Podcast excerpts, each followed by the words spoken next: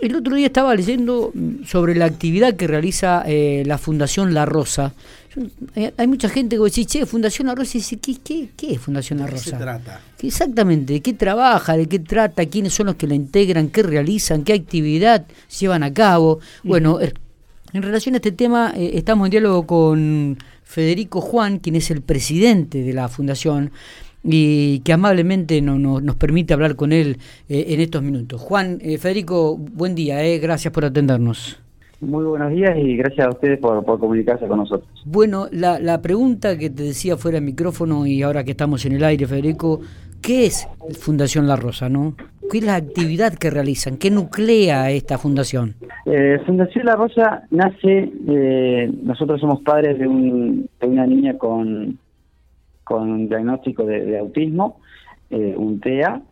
Eh, empezamos a ver que, ella tenía fascinación por los caballos, eh, empezamos a lograr muchas cosas a través del contacto con caballos, tiempo de espera, la parte sensorial al acariciar el caballo y sus crinas.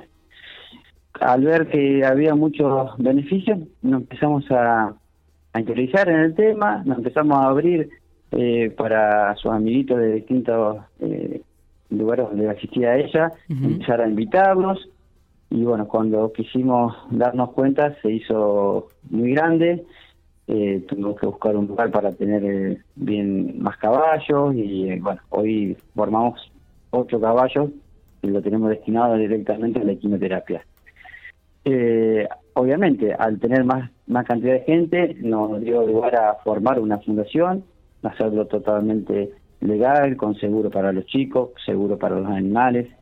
Y bueno, se formó eh, Fundación La Rosa en honor a, eh, a mamá de, de Vivi, mi, mi suegra, que yo siempre digo que es mi mamá. Eh, en honor a, ella pusimos el nombre a la fundación. ¿Cuántos chicos participan de, de, este tipo de terapia allí, este Federico? Bien, nosotros empezamos con un grupo de chicos, empezamos con 10 chicos, al año pasamos a tener 20 y hoy ya en el tercer año, eh, casi para el cuarto, vamos eh, para entre 50 y 60 chicos. Eh, una de las cosas que quiero aclarar es que cada vez que miramos la agenda nuestra no, no, no desespera porque tenemos demandas de chicos y, y, nosotros a esto a hacerlo sin fines de lucro, eh, lo hacemos los días sábado a la tarde y domingo a la tarde, porque eh, en la semana tenemos nuestra actividad particular que nos ayuda a sostener todo todo esto, ¿no? Claro, claro, me imagino. Y, y estos, este, la demanda viene de, chicos de otras localidades, ¿no? De, de, cercanas a la ciudad de General Pico. Sí, mira, tenemos eh, Espeluzzi, Trenel, eh, González Moreno, Dorila, y la verdad que tiene una demanda bastante importante y también eh, que alarma un poco, ¿no? Eh, Federico, ¿dónde están trabajando específicamente? ¿Dónde, ¿Dónde queda el predio si hay gente que quiere ir, dar una vuelta, observar el trabajo que realizan ustedes? Bien, nosotros hoy nos encontramos en la ruta 102, es kilómetro cero. Para que la gente se ubique, es la ruta que va a Metileo, pasa eh, la estación de servicio viene eh, Margaría, la parte que hace camiones, estamos nosotros y de al lado nuestro hay una balanza pública. Mira vos. Eh, Federico, ¿cómo es el tema de los caballos? ¿Hay gente que le ha donado caballos? ¿Hay gente que, que se ha preocupado por ustedes? Este, me imagino que ante tal demanda también deberán sumar este tipo de animales, ¿no? Sí, a ver, tenemos de los ocho caballos, tenemos un porcentaje que fueron eh, compramos por nosotros eh, en, una búsqueda bastante importante porque necesitas un caballo con, una mansedumbre bastante especial y con manso, claro. Sí, y con un temperamento asentado. Eh, después sí tenemos eh, donaciones, tenemos una donación de, un gran amigo de, la casa como es Carlos Gacio.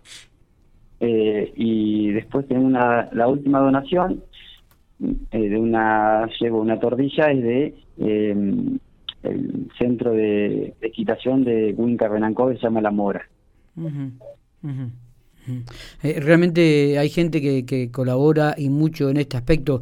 Eh, por lo que he visto en algunas fotos, entré a la página de ustedes de Facebook de Fundación La Rosa, este, Juan, eh, esto de la terapia también involucra a la familia, ¿no? ¿no? No es solamente el chico arriba de un caballo, sino que es un trabajo también que involucra a toda la familia. Exactamente, nosotros buscamos que sea un marco familiar donde eh, el, niño vaya con su familia, ir con, obviamente, su referente, porque cada niño puede ir, eh, más allá de que tiene su mamá, su papá, tiene un referente especial en la familia, que puede ser su abuelo, o puede ser su padre, o un hermano, donde él se sienta seguro. Eh, una de las cosas que nosotros hacemos en el abordaje apenas llega el chico, primero es eh, hablar con los padres previamente, conocer el, diagnóstico de cada chico. Eh, de ahí nosotros ya empezamos a trabajar con nuestro grupo y ver en el momento que él llegue cómo lo podemos abordar, porque ahí, por ejemplo, hay niños que solamente quieren contacto con un varón o al revés, con una mujer, y bueno, tratamos de, respetar esa parte. Eh, también respetamos que hay chicos que no han tenido contacto con un caballo o con un animal de granja nunca, Así que no obligamos a, que ese nene monte. O sea, las primeras visitas son eh, el pie a tierra, como decimos nosotros, eh, donde van conociendo el caballo, le dan de comer. Obviamente, si ellos no, no quieren contacto, hay otro tipo de animales eh, en la fundación que ellos pueden. Más que nada, también darle ese espacio verde y, lejos de, celulares, que por ahí viste contaminan un poco la, la crianza de un chico. Claro. Eh, Federico, como toda fundación y como toda gente que trabaja y le dedica mucho tiempo a esto, me imagino que deben tener objetivos, proyecciones. ¿Qué es lo que esperan para este 2022? Eh, ¿En qué están trabajando? Este, ¿Se puede saber? ¿Cuáles son aquellas proyecciones que ustedes tienen? Bien, nosotros, bueno, una de las actividades principales que tenemos ya asentado en estos años, que es eh, lo que pasó el 2 de abril, el Día de Concentración del Autismo donde invitamos a todas las familias a pasar una, una tarde linda y, concientizar sobre el autismo, sobre el, diagnóstico temprano. Eh, también hablar un poco de lo que es inclusión, que, que hoy se conoce la palabra, pero no, no se lleva mucho a cabo. Eh, y después, bueno, las actividades que tenemos, por ejemplo, ahora el 14 y 15 de, de abril tenemos la segunda capacitación de, con Belén Oliveri del Centro de Quimioterapia de Luján.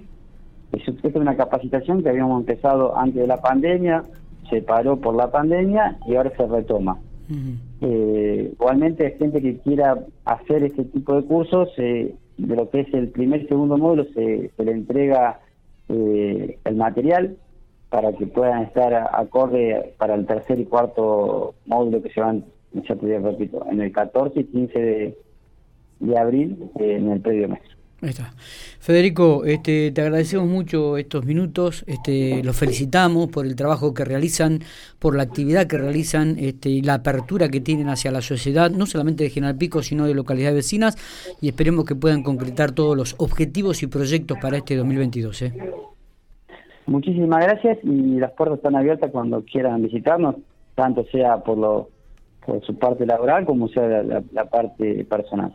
Totalmente, estaremos allí. Gracias, eh, abrazo grande. Muchas gracias.